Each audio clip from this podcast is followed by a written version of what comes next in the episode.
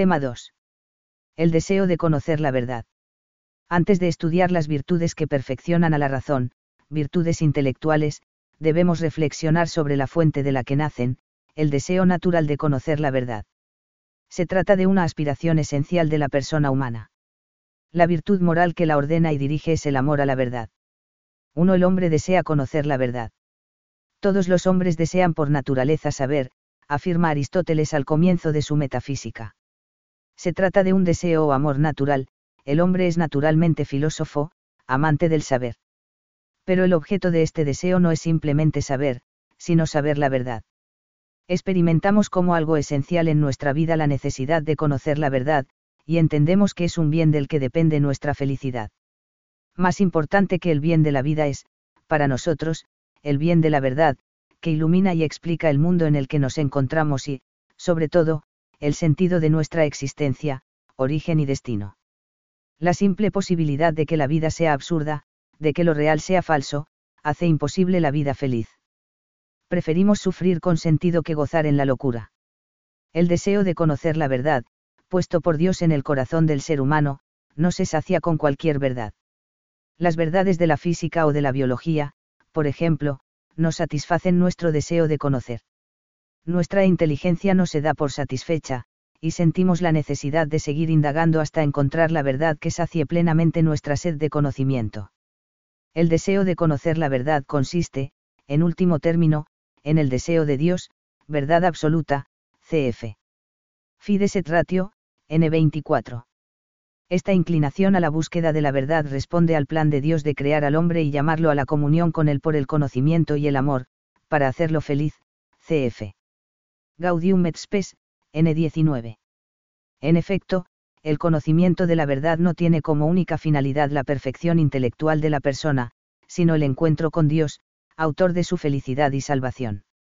En la inclinación natural a la verdad se funda el deber de buscarla el hombre entiende que la verdad es un bien para él y, por tanto, que debe poner los medios para alcanzarla y, una vez hallada, hacer la vida. Por último, en la inclinación a la verdad se funda también el derecho a recibir de la sociedad una educación verdadera e integral, el derecho a la ayuda en la búsqueda de la verdad moral y religiosa, sin ningún tipo de coacción, el derecho a la información verdadera y a la investigación de la verdad, y a no ser engañados ni manipulados intelectualmente por otros.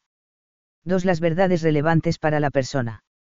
Hay verdades cuyo conocimiento interesa solo a algunos, ya sea por razón de su actividad profesional o de sus intereses particulares, las verdades de la física interesan sobre todo al físico, las verdades de la medicina, al médico, etc. Otras, en cambio, son relevantes para todas las personas, porque resultan necesarias para nuestra realización, felicidad y salvación podemos distinguir tres ámbitos de verdades relevantes para todos. La verdad sobre nuestra existencia, nuestro origen y destino, el sentido de nuestra vida y de ciertas realidades con las que nos encontramos, no siempre fáciles de entender, como el sufrimiento y la muerte. La verdad sobre la existencia de Dios como Creador, verdad absoluta y bien sumo. La verdad sobre el bien moral. Deseamos saber cómo vivir para hacer el bien y evitar el mal es característico de la mentalidad moderna concebir al hombre como un ser cuya esencia consiste en hacer. En consecuencia, se piensa que las únicas verdades que merecen nuestro interés son las que sirven para ejercer un mayor dominio sobre el mundo a fin de aprovechar todas sus potencialidades en beneficio propio. Esta concepción utilitarista está tan arraigada en las conciencias, que nunca se insistirá suficientemente en la necesidad de buscar y amar las verdades relevantes para la persona, que no, son útiles, para obtener beneficios materiales, pero son imprescindibles para vivir de acuerdo con nuestra dignidad de personas. El hombre tiende a la búsqueda de la verdad sobre Dios, el sentido de su vida y el bien moral, y está dotado para alcanzarla. El conocimiento de esas verdades es un bien tan grande que, a pesar del esfuerzo personal por conseguirlo, lo consideramos como un don recibido ante el que surge el agradecimiento a Dios y a los demás. La respuesta verdadera a estas grandes verdades hace que la vida deje de ser algo confuso, y se llene de luz. Las dificultades con las que nos encontramos en el camino, las contrariedades, el sufrimiento, etc., en lugar de resultar absurdas, adquieren sentido como medios para llegar al fin del camino, y las demás personas se convierten en hermanos y compañeros de viaje. Sin el conocimiento de las verdades relevantes para la persona, la vida moral queda sin orientación. Pero, a pesar de su importancia, con nuestro esfuerzo racional solo podemos llegar a un conocimiento muy limitado de esas verdades. Necesitamos que Dios mismo nos dé a conocer la verdad completa sobre Él mismo y nuestra relación con Él. En eso consiste la revelación divina, que tiene su culmen en Jesucristo, y que nosotros acogemos gracias a la virtud de la fe, que Dios mismo nos concede. El conocimiento racional de las verdades sobre Dios, el sentido de la vida y del mundo tiene como fruto la virtud humana de la sabiduría, sabiduría natural o racional. El conocimiento racional de las verdades morales, que tiene como punto de partida el hábito innato de la sindéresis, nos proporciona las virtudes de la ciencia moral y de la prudencia. Cuando estas virtudes son perfeccionadas por la revelación divina, alcanzamos sabiduría, ciencia moral y prudencia sobrenaturales.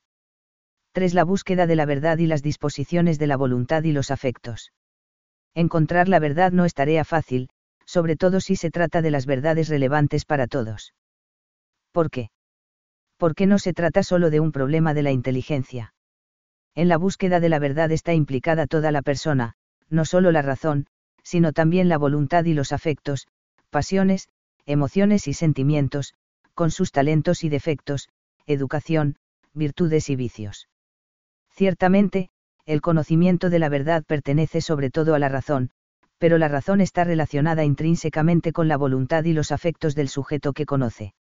De ahí que exista una relación muy íntima entre nuestro conocimiento de la verdad y nuestra vida moral. En pocas palabras, nuestra vida moral puede ayudar o, por el contrario, ser un obstáculo, para que nuestra razón conozca la verdad, cf.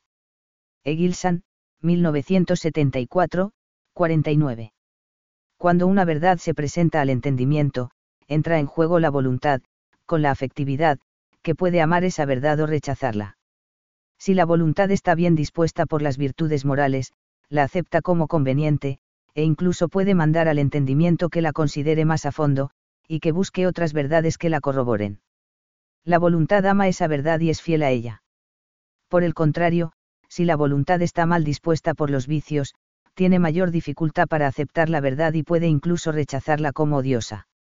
En efecto, una verdad puede resultar repulsiva cuando aceptarla impide a la persona gozar de algo que desea.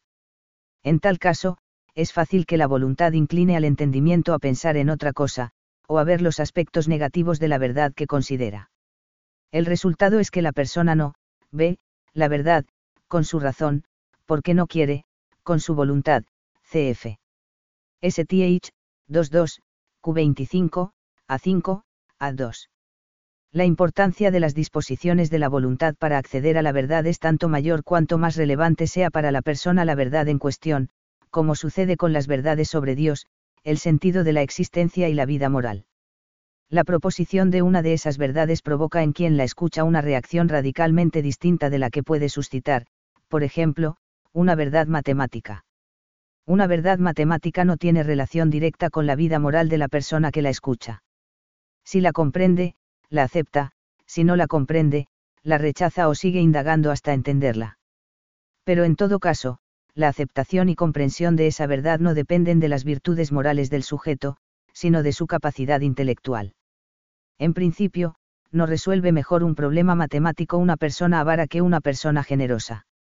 En cambio, las proposiciones que se refieren a Dios, al sentido de la existencia y a la conducta moral tienen una relación más íntima con la vida moral de la persona, ésta no permanece indiferente ante ellas, sino que se siente interpelada, y experimenta que le exigen una respuesta, una respuesta que puede implicar un cambio en el modo de pensar y, por tanto, de vivir. Pues bien, esta respuesta que debe dar la razón depende, en gran parte, de las disposiciones de su voluntad y del dominio o esclavitud de sus afectos, es decir, de sus virtudes o vicios morales. En un corazón podrido por las pasiones, afirma Cicerón, hay siempre razones ocultas para encontrar falso lo verdadero, del fondo de la naturaleza desviada se elevan brumas que oscurecen la inteligencia. Nos convencemos fácilmente de lo queremos y cuando el corazón se entrega a la seducción del placer, la razón se abandona en brazos de la falsedad que justifica, de natura de Orum, y, 54. Con lo que acabamos de decir, hemos querido poner de relieve el papel decisivo de las virtudes morales en el conocimiento de las verdades relevantes para la persona, hacen que la voluntad domine a los afectos, y que esté excelentemente dispuesta para amar el bien, de ese modo influye positivamente en la razón para que ésta busque la verdad, en cambio, los vicios tienen como efecto el oscurecimiento o la ceguera de la razón. En resumen, la voluntad libre, perfeccionada por las virtudes morales, ayuda a la razón a encontrar la verdad, en cambio, una voluntad esclava de las pasiones oscurece el conocimiento racional. 4. La búsqueda de la verdad y la influencia del ambiente. Sin embargo, en la búsqueda de la verdad no solo hemos de tener en cuenta nuestras disposiciones interiores, sino también los obstáculos con los que nos encontramos en el ambiente cultural que nos rodea. Uno de los más importantes es la oposición entre la verdad y la libertad. La persona puede conocer las verdades relevantes para todos, el sentido de la vida, la existencia de Dios, el bien moral, y, una vez conocidas, debe vivirlas libremente y con corazón agradecido, pues se trata del camino que le conduce a su salvación, perfección y felicidad. Ahora bien, esas verdades no son creadas por la libertad del hombre, no dependen de su voluntad ni de su capricho, son anteriores a él. Según la fe cristiana y la doctrina de la Iglesia, solamente la libertad que se somete a la verdad conduce a la persona humana a su verdadero bien. El bien de la persona consiste en estar en la verdad y en realizar la verdad, Veritatis Splendor, N84. Pero la cultura contemporánea ha perdido en gran parte el vínculo esencial entre verdad, bien y libertad, en consecuencia, el hombre ya no está convencido de que solo en la verdad puede encontrar la salvación, y videm. La oposición entre verdad y libertad en el ambiente intelectual de nuestra época, constituye uno de los obstáculos más graves con los que se encuentra el hombre actual para alcanzar la verdad, no se busca algo que se considera un límite a la propia libertad. 4.1. El relativismo. En la época moderna, con la negación de la verdad o, al menos, de la capacidad del hombre para conocerla, ha ido tomando cuerpo paulatinamente la convicción de que cada sujeto, cada cultura, cada periodo histórico o comunidad política, poseen su propia verdad, y ninguna de ellas tiene derecho a considerarse más, verdadera, que las demás. Ahora bien, si todas las posiciones son igualmente verdaderas, todas son igualmente falsas. Por tanto, la actitud más lógica ante la verdad parece ser la indiferencia. La legítima pluralidad de posiciones, afirma Juan Pablo II, ha dado paso a un pluralismo indiferenciado, basado en el convencimiento de que todas las posiciones son igualmente válidas. Este es uno de los síntomas más difundidos de la desconfianza en la verdad que es posible encontrar en el contexto actual, Fides et Ratio, N5. De los diversos tipos de relativismo, recordemos solo algunos. El relativismo moral afirma que las normas morales proceden del interior de cada uno. Por tanto, el único criterio para juzgar las acciones propias o de los demás es ser coherentes con los criterios que uno mismo se haya impuesto. El relativismo cultural asegura que los valores morales son relativos, basándose en el hecho de que ciertas culturas creen que una cosa es moralmente buena mientras otras creen lo contrario. El relativismo religioso sostiene que una religión es tan buena o verdadera como la otra. Este tipo de relativismo pone actualmente en peligro el anuncio de la verdad salvadora de la Iglesia, al tratar de justificar el pluralismo religioso, no solo de facto sino también de iure, o de principio. Al negar la verdad objetiva sobre el sentido de la vida y sobre el bien moral, los derechos y deberes de la persona quedan sin fundamento, en consecuencia, solo se reconocen aquellos que determine el Estado, positivismo jurídico, de modo que, en último término, podrían ser anulados. El relativismo de la verdad conduce así, no a la democracia, sino al totalitarismo, encarnado en un mayor o menor número de personas, cf. Centesimus annus, N44, Veritatis Splendor, N101. El relativismo y la negación de la verdad objetiva, que se presentan como condición imprescindible del respeto a la libertad, no impiden sino que, más bien, favorecen la existencia de determinadas opiniones difundidas por los grupos de poder que se consideran como las únicas aceptables. Tales opiniones, políticamente correctas, no se sustentan en la fuerza de la verdad, sino en la tiranía de la moda, del poder o del dinero, que ejerce una férrea censura sobre las ideas contrarias. Nadie que quiera ser considerado progresista y democrático, digno ciudadano de la sociedad actual, puede cuestionar la moda intelectual impuesta. 4.2. El nihilismo. Como consecuencia de la crisis de la verdad, y del fracaso del optimismo racionalista ante la experiencia dramática del mal en el mundo contemporáneo, se abre paso el nihilismo, una concepción general que actualmente, parece constituir el horizonte común para muchas filosofías que se han alejado del sentido del ser, fides et ratio, N90. Si no existe la verdad sobre la vida y el destino de la persona, tampoco existe esperanza, ni motivos para ejercer la libertad, ni metas hacia dónde dirigirla.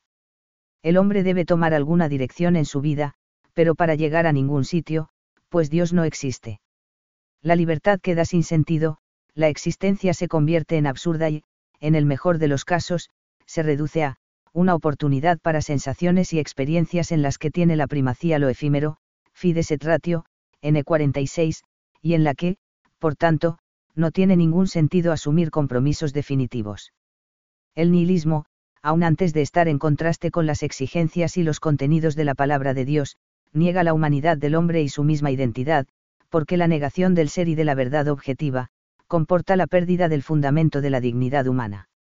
De este modo se hace posible borrar del rostro del hombre los rasgos que manifiestan su semejanza con Dios, para llevarlo progresivamente o a una destructiva voluntad de poder o a la desesperación de la soledad. Una vez que se ha quitado la verdad al hombre, es pura ilusión pretender hacerlo libre. En efecto, verdad y libertad, o bien van juntas o juntas perecen miserablemente, fides et ratio, N90. El convencimiento de que la existencia no tiene sentido lleva a la desesperación. El hombre intenta ahogar entonces su deseo íntimo de verdad en los diversos modos de alienación que el mundo ofrece, abandonando en ellos su conciencia y su libertad. Y no raras veces busca también como salida del absurdo la violencia y la destrucción. 5. El amor a la verdad, la virtud que ordena el deseo de saber. El deseo de saber, como toda inclinación natural, no puede realizarse de cualquier manera, sino de acuerdo con la recta razón y la fe. La virtud que modera y orienta de este modo el deseo de conocer es hoy prácticamente ignorada. Su nombre clásico es estudiosidad, estudiositas, pero aquí lo sustituiremos por el de amor a la verdad, dejando claro que no se trata del amor como deseo natural, sino del amor que es fruto del ejercicio ordenado de ese deseo. El vicio contrario es la curiosidad, cf. STH, 22, QQ. 166-167. Santo Tomás sitúa esta virtud entre las virtudes relacionadas con la templanza, porque su objeto consiste es, moderar, un deseo. Pero nos atrevemos a modificar este orden porque, siendo el amor a la verdad la fuente de todas las virtudes intelectuales, nos parece urgente darle mayor relieve si queremos que ciertas virtudes intelectuales, como las ciencias o las técnicas, recuperen su relación con la vida moral de la persona. El objeto propio del amor a la verdad, lo que esta virtud ordena, no es la actividad del conocimiento como tal, sino el deseo de conocer. Desarrolla en la persona un deseo recto de conocer la verdad, y de aplicar rectamente su entendimiento a lo que debe aplicarlo y no a otra cosa, evitando así toda curiosidad impertinente, cf. A Millán Puelles, 1997. El deseo recto de conocer la verdad implica, a. buscar la verdad con buena intención, no por vanagloria, por ejemplo, y, b. ordenar el conocimiento de la verdad, sea cual sea, científica, filosófica, etc., a Dios. Los conocimientos más importantes para la persona, como hemos dicho, son los que se refieren al sentido de su vida, a Dios, a su conducta moral, y después los que se necesitan para servir a los demás por medio del trabajo, formación profesional. En consecuencia, el deseo recto de conocer la verdad lleva a amar sobre todo el conocimiento de esas verdades y a prestarles la atención necesaria. La prudencia, guía y madre de todas las virtudes morales, es la virtud que establece, en último término, cómo debe ejercerse en concreto el amor a la verdad a fin de que tal ejercicio sea moralmente bueno, teniendo en cuenta las diversas circunstancias de cada persona. El deseo de saber debe educarse de tal modo que se despierte un amor grande hacia la verdad. Se trata de uno de los aspectos más relevantes de la formación intelectual y moral, y es el mejor antídoto contra la esclavitud que imponen la ignorancia, el error y la mentira. Solo un gran amor a la verdad capacita a la persona para enfrentarse a las modas intelectuales y a las opiniones mayoritarias, le proporciona el espíritu de discernimiento y el afán de búsqueda, investigación y estudio, espíritu crítico, en su genuino sentido, que permiten detectar todo aquello que contradice o oculta la verdad, y la inclina a reaccionar de modo personal indagando, preguntando, buscando la verdad hasta encontrarla. Hay tres ejercicios de la actividad intelectual especialmente eficaces aunque difíciles de poner en práctica en la actividad docente para lograr lo que acabamos de decir, la reflexión, el diálogo y la contemplación. La riqueza que estos ejercicios suponen para la formación de la persona debería llevar a los educadores a plantearse cómo llevarlos a cabo con sus alumnos desde una edad adecuada. 5.1. La curiosidad. El significado más habitual del término curiosidad es querer enterarse de lo que a uno no le afecta. Para otros, tiene connotaciones positivas, porque la confunden con la virtud de la estudiosidad. Pero, según el sentido clásico, consiste en un modo desordenado, impertinente, moralmente malo de ejercer el deseo de conocer. La persona curiosa es aquella a la que le importa más satisfacer su afán de conocer que la verdad en sí misma. Se pueden señalar las siguientes formas de curiosidad, siguiendo a Santo Tomás. Buscar la verdad con una mala intención. Es el caso, por ejemplo, del que desea saber más para tener motivos de orgullo, o el de quien estudia los mejores medios para realizar una acción inmoral descuidar el estudio de las verdades relevantes para la vida de la persona, formación religiosa, moral, profesional, por dedicar el tiempo a enterarse de cosas menos útiles. Empeñarse en aprender de personas a quienes no se debe escuchar, por ejemplo, a los falsos maestros, que mezclan la verdad con el error. Por eso es preciso elegir bien a las personas de las que queremos aprender, y tamizar con espíritu crítico las opiniones que se difunden a través de los medios de comunicación, especialmente las relativas a cuestiones morales y religiosas. Desear conocer la verdad sobre las cosas sin ordenar dicho conocimiento al fin debido, que es el conocimiento de Dios. El conocimiento científico y filosófico, si es verdadero, puede y debe llevar a Dios. Pero el hombre puede también encerrarse en sí mismo, y utilizar su ciencia incluso para negar la existencia del Creador. Tratar de conocer verdades que superan la propia capacidad. La causa de este tipo de curiosidad es casi siempre la soberbia y el deseo de ser admirados por los demás. Hay que saber detenerse con humildad ante lo que se encuentra por encima de nuestra comprensión. Un caso concreto en el que es especialmente importante regular, con la prudencia y la humildad, el deseo de saber, es aquel en el que el estudio implica ponerse en cierto peligro de asumir errores como si fueran verdades, como sucede, por ejemplo, cuando alguien, por justas razones, debe leer libros contrarios a la verdad. En tales situaciones, es necesario poner los medios adecuados para no dejarse engañar. 5.2. El estudio en la vida cristiana. Para el cristiano, que está llamado a ser otro Cristo y, por ello, a participar en la misión de Cristo y de la Iglesia de enseñar la verdad salvadora y extender el reino de Dios en el mundo, el estudio adquiere una nueva dimensión. Se siente impulsado a adquirir la mejor formación intelectual que pueda, en primer lugar en el ámbito teológico y moral, y después en el campo científico y técnico que le corresponda según su vocación humana. El estudio es una actividad santificable y santificadora. Ofrecido a Dios por amor lo que implica realizarlo lo mejor posible, dentro de nuestras limitaciones, se convierte en medio de unión con Cristo y de colaboración con Él en la construcción de la Iglesia y en la salvación de todos. Condición imprescindible de toda obra buena para que sea un encuentro con Dios es la rectitud de intención. En la actividad del estudio, es fácil poner las miras exclusivamente en el éxito profesional o en la seguridad económica. Por eso el cristiano no debe perder de vista que la intención fundamental debe ser buscar la gloria de Dios y el bien de los demás. CF San José María, 2001, N 526. La formación y competencia profesional del cristiano forman parte de su vocación. Un mal estudiante no puede ser un buen cristiano, pues el estudio es para él un deber en el que Dios le espera. Además, por medio del estudio, el cristiano se dispone a adquirir la conveniente idoneidad profesional para poder servir bien a los demás. Solo sobre esa base puede invitar honrada y eficazmente a otras personas a vivir la vida cristiana. Cabe señalar dos peligros de los que el estudiante cristiano tiene que huir. El primero consiste en la pretensión de influir en el mundo recurriendo a los medios sobrenaturales y ocupándose en actividades de evangelización, pero descuidando, al mismo tiempo, su deber de estudiar un mal estudiante o un mal profesional, piadoso, y, apostólico, prestan un flaco servicio a la verdad cristiana, porque desmienten con su vida lo que predican con su palabra. CF San José María, 2002, en en 334, 337, 340. El segundo es dedicar mucho tiempo e intensidad al estudio, postergando la unión con Dios y, en consecuencia, la preocupación por atraer a otros la fe, pues esta preocupación surge de aquella unión. Sin vida interior, el estudio puede convertirse fácilmente en un campo para satisfacer el egoísmo y la soberbia. CF San José María, 2002, en en 341, 347. Al estudiar cualquier ciencia humana, el cristiano debe tener en cuenta las relaciones de la fe con dicha ciencia, para probar que no hay contradicción entre ambas, y para demostrar que la verdadera ciencia lleva a Dios. Para poder extender la fe, el cristiano no solo debe estudiar las ciencias humanas necesarias para desarrollar bien su labor profesional, sino también la ciencia teológica. Solo así podrá dar razón de su esperanza, mostrar que la fe y la ciencia proceden de la misma fuente de verdad, explicar bien las enseñanzas de la Iglesia, y enseñar de modo atractivo y al mismo tiempo profundo la vida cristiana.